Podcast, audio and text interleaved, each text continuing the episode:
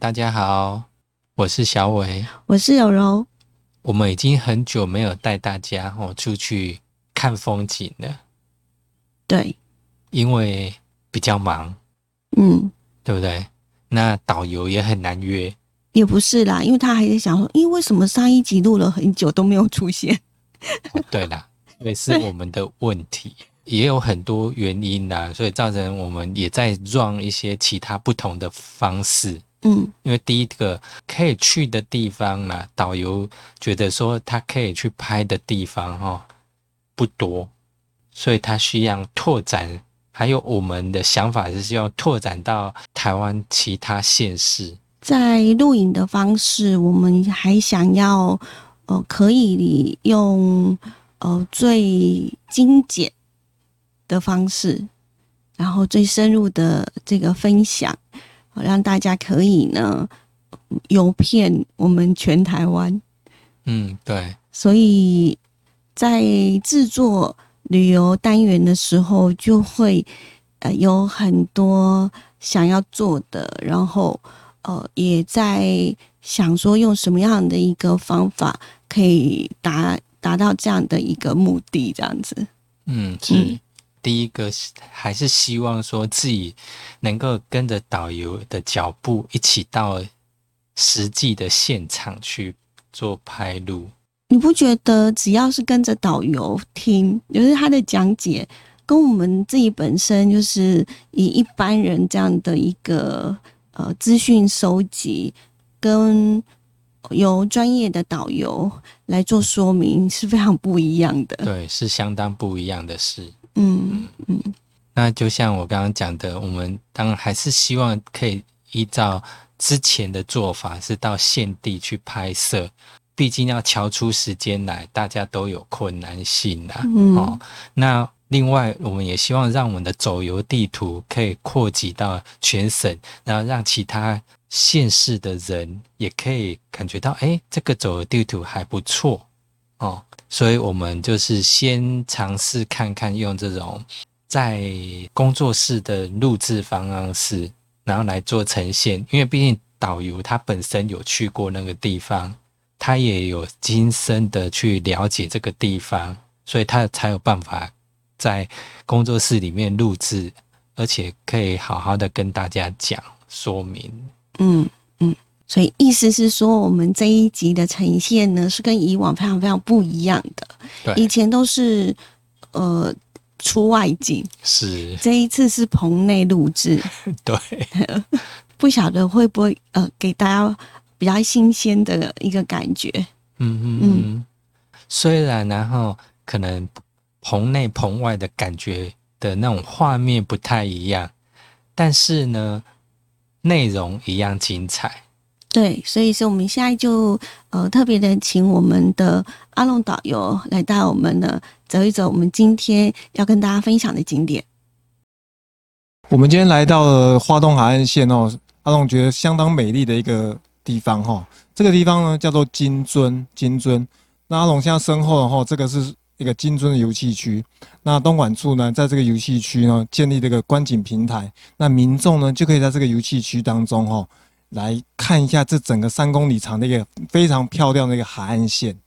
那这个海岸线呢有三公里左右哈、哦，那其实从花莲呢由北到南一百六十公里的海岸线，其实每个海岸线呢，它的地质景观都不相同。那其实哈、在这个金樽海岸呢，非常特殊的就是哈、那这个地方也是台湾目前唯一还在形成鹿连岛的一个状态的一个海岸哦。那什么叫鹿连岛呢？其实在这个海岸线的外面哈、有一个像卯状型的一个礁石。那这个卯状型的礁石呢，非常的漂亮哦。它其实哈、就像我们那个船啊，停靠在海边的时候哈、那不是要下那个锚嘛？那固定船身，这个礁石哈、就像一个锚的形状，所以我们又称为它叫锚形礁，又称为它叫锚岛。那这个锚岛哦，它本身哈、有一个沙洲哈、联系着海岸，联系着海岸。那我们可以哈、在像阿龙身后看到哈、锚岛后连接这个海岸的一个那个形状哦，其实非常特别。那为什么这也是为什么这个地方叫金樽的原因？其实这个鹿连岛啊，这个形状哦，就像一个酒杯的样子，就像一个酒杯样子。那樽呢，在以前古代的字来说，就是酒杯的意思。有没有看啊？哇，这个非常漂亮哦。其实有没有看啊？就像一个非常很适合吼，我们在这个游戏区吼，诶，喝个小酒或者喝个咖啡，然后看这个鹿岩岛，哇，非常有感觉哦。那来到这个地方吼，那我们吼，其实这个地方因为海岸线的关系吼，那其实在这个地方也盖了一个金樽渔港。其实这个金渔港本身哦不大不大，只能停靠差不多四十艘左右的渔船。那其实哦，因为那个海岸线哦，其实不断的在退啦，沙号其实不断的在淤积当中，这个渔港哦，渐渐其实已经失去它的功能了。那其实现在船会停靠在这里相当相当的少，那比较近而后改成比较油气方面了，所以在东莞处呢，时常哦在这边会有举办一个所谓的冲浪比赛，冲浪比赛。那我们可以看到哈，哇，有非常吸引非常多的一些国际好手哈，都来来利用这个金樽海岸的这个浪哈，来做一些冲浪的一些表演啊，或者竞赛，相当精彩。所以民众哦，下次哦。走过路过，千万不要错过。其实，在这个海岸线当中哦，其实往往金樽游戏区哦，会被一般游客哦忽略了。其实，因为它比较没有像其他的景点这么的大，其实它就是一个游戏区。其实哦，大家下次哦稍微驻足停留一下，就可以发现金樽游戏区这边哦是非常非常的美丽的哦，非常值得大家来这边驻足停留、欣赏风景一下的。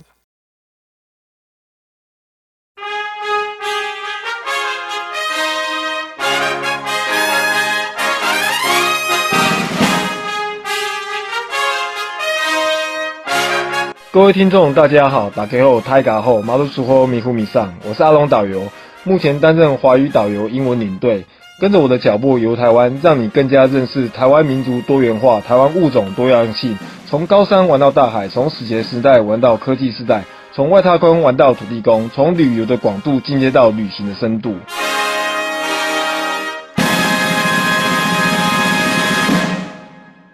好，那刚刚我们应该就听到阿龙导游的介绍金樽油气区。嗯哼，嗯，那金樽油气区印象中好像你有去玩过吗？有听过，有听过？对，好不像确定有没有去过，哎，应该都从旁边晃过但是它离包子店很近。啊。包子 店哦，你说比较南边的包子就对了。嗯，因为它的所在位置呢，就呃刚好在那个成功跟富冈的中间那一带。哦，嘿成功跟富冈之间，嗯嗯，啊，我刚刚讲错了，它不是在南边，它嗯，是在东边，东东边东边的包子店那边东南方吗？啊，是啊，东边的包子跟南边的包子是不一样的 店，是吗？哎呀、 哦，好，因为不打广告嘛，不行啊，哎呀、嗯不行，一定要分开讲。对，嗯哼，这里呢，呃从我们的镜头前面，大家应该可以能看到，那边呢有一片的沙滩。嗯，对，我觉得现在要找到呢比较大片的沙滩，对花莲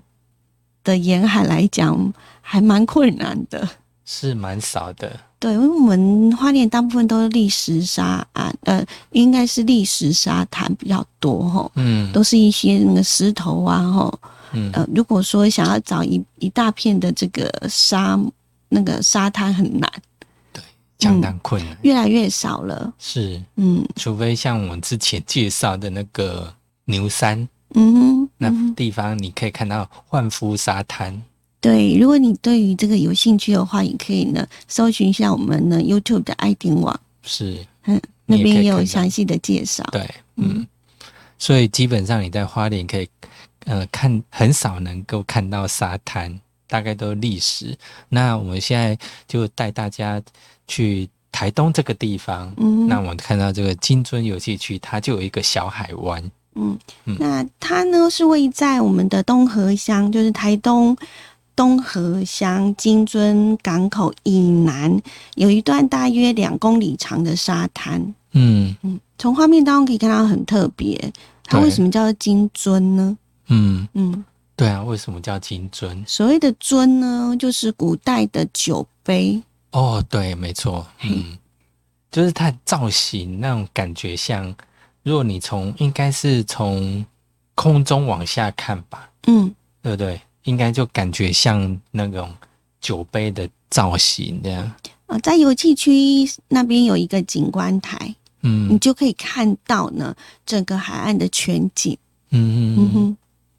包括那个渔港你也看得到，哦对，嗯还有那个呃白沙湾的海滩呐、嗯另外还有金樽附近的一些的峡谷，是嗯，那它呢是台湾唯一正在形成的陆连岛。哦，鹿连岛，嗯，刚刚我们的阿龙导游也有介绍过，嗯，嗯好、哦什么嗯叫嗯做陆连岛这样子。是，嗯它的造型也非常的特别哈、哦，嗯，有点像一个那个船呢、那个锚，哦，我知道那个，哎。嘿嘞，哦，我在有些时候，如果停靠港的话， 对如果对对你看常常看一些，不管是什么海盗船啊嗯什么的，有没有嗯，他们哦到都一会有那个地方标，志， 对，一定会就会那个靠岸的时候或者停想要在海上停住的话，就会嗯，丢个好重好重的锚就往海里丢。从我们的那个呃镜头前面哈、 嗯呃，会发现那个地方呢，就是有很很长的一片的沙滩。嗯 那在游憩区的旁边呢，其实有一个阶梯，嗯可以往下走到沙滩。哦嗯嗯这里的沙滩绵延了三公里长，吼，嘿这是我们台东观光旅游网的这个、呃讯息，嗯让民众呢可以近距离的感受到海的感觉。是当然这边呢，呃，可能是海流的关系，是禁止游泳，还有相关的水域活动，所以呢，请要特别特别的小心，嘿还要注意自己的安全。对嗯哼，嗯呃，游憩区旁边呢，听说还有那个眺望台跟咖啡店，哦嗯能想象吗？在那个地方是。喝杯咖啡，哎，真的欣蛮不赏错风的景。嘿呀、看看远方的鹿连岛，是，嗯，嗯，非常有海洋风情吧？对，没错，嗯嗯，嘿，尤其应该是夏天，夏天像台十一线，然后算是呃，你在这个地方去，不管游玩啊，或在欣赏海景，都是蛮不错的地方。那当然，冬天我们都知道东北季风比较强盛，可能风就会比较大一点，嗯嗯，盛干那空卡没掉这样。很严重。其实金樽这个地方哦，以前好像比较少人会注意到它啦。嗯对啊，一直到呢，二零一一年开始呢，呃，县政府呢在那个地方呢，呃，附近就是渔港那边举办了国际冲浪公开赛，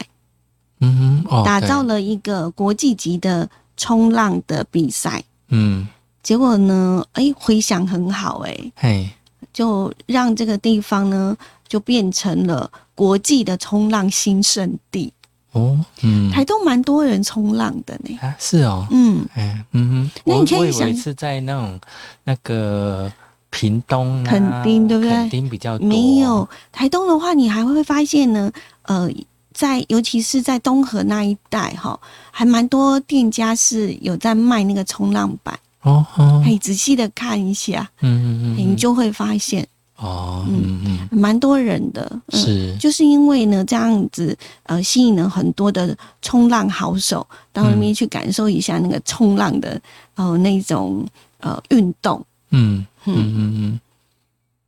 那这边呢，呃，因为你可以想而知嘛，因为冲浪嘛，嗯，表嘿，示你浪一定要很大才冲得起来啊。，对啊对啊，那对啊怎么可以去游泳呢？太危险了。 嘿嘿嘿，对，嗯，所以那个地方才会禁止游泳的样子。哦，是是，嗯，嗯所以它的这一个环境算是得天独厚啦。就像你讲的，因为冬天有东北季风的影响，所以呢，让它那边的浪呢是非常的呃表现优异、嗯嗯呃嗯，是一个非常好的一个冲浪条件。嘿，所以就很多人呢，呃，到那个地方呢去追浪。嗯嗯嗯，嗯哼，是，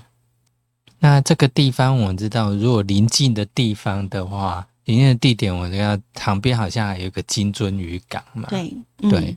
那金樽渔港就大概它就介在成功跟富冈渔港之间这样子。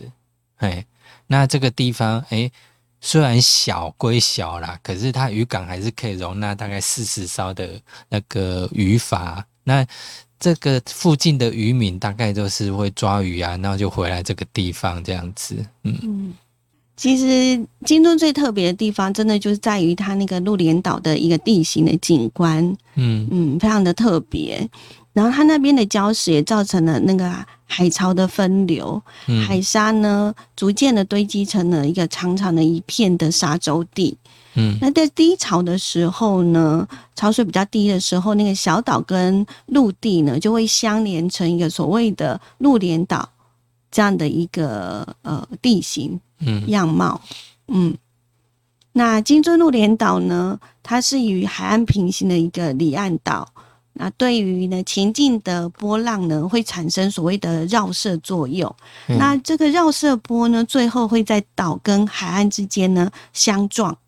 嗯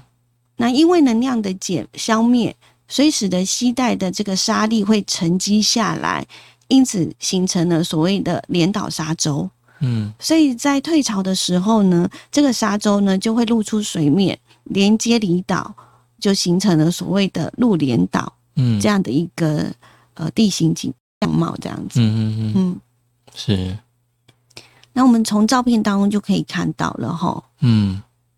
哇，诶蛮特别的。嗯那我们你现在看的 YouTube 的朋友看得到吗？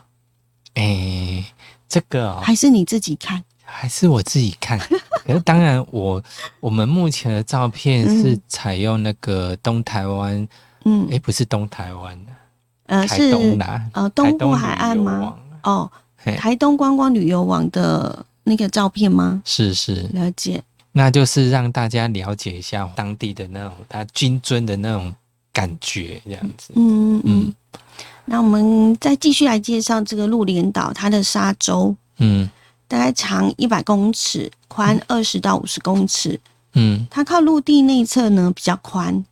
那靠近海洋外侧呢则是比较窄。嗯所以呢，只要是涨潮来的时候呢，这个沙洲呢就会呢没入在海面之下。嗯，那退潮的时候，它就会露出水面。是，在沙洲呢接近礁岛之呃细峡的部分呢，就是所谓的沙井峡。我们大概对这个金樽游戏区这个地方一个初步的认识，还有什么是鹿连岛，还有它的造型啊什么，我们的一个基本上的了解。因为你要看那个金樽啊，哈，你真的第一个。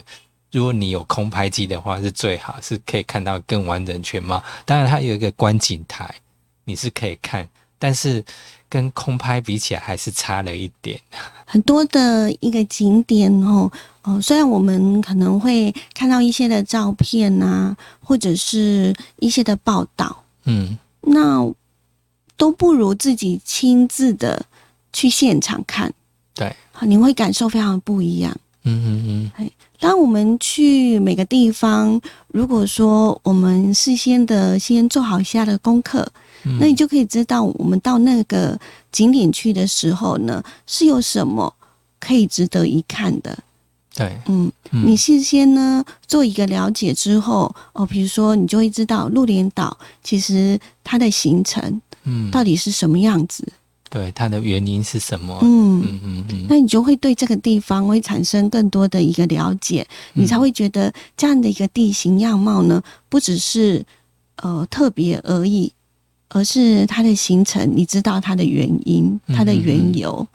嗯，那你就会对这个地方呢，呃，产生呃更多的一个连接。对，尤其像台十一线啊这种有一个类似礁岩啊的地方，都是一个大自然的教室。嗯，其实，在我们的东海岸的沿岸呢，呃，有很多的特殊的地质景观，嗯哦、尤其是呢，呃，台东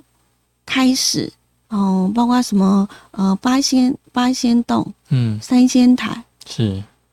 大部分都是哦对，呃有一些的呃特殊意特殊的地景样貌。嗯，哦，像实体品也是，之前也嗯都曾经介绍过。是呃，还有一次是到那个，呃，不晓得是一个什么渔港，有没有？嗯，我们还有进去拍，嗯它的地景样貌也是非常的特殊。啊、那个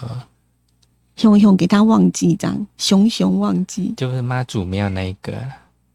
妈祖庙吗？有啊，它那个渔港也是嗯应该也算是了、嗯，还有一个地方哦，还有个地方就是渔港，哦，嘿，不知道就查 YouTube 我们爱点网里面的影因为片介绍过太多了 啦。是嗯，嗯那我觉得放在 YouTube 或者是呢，呃，用 Pocket 来跟大家呢分享，它因为是可以保有记录的哦，不会像嗯广播一样，就是当场我们在做播出的时候就过了。对哦，你就可能就没有那个记录，除非你是特别把它录下来。嗯但是呢，放在 YouTube 跟 Pocket，呢它一直都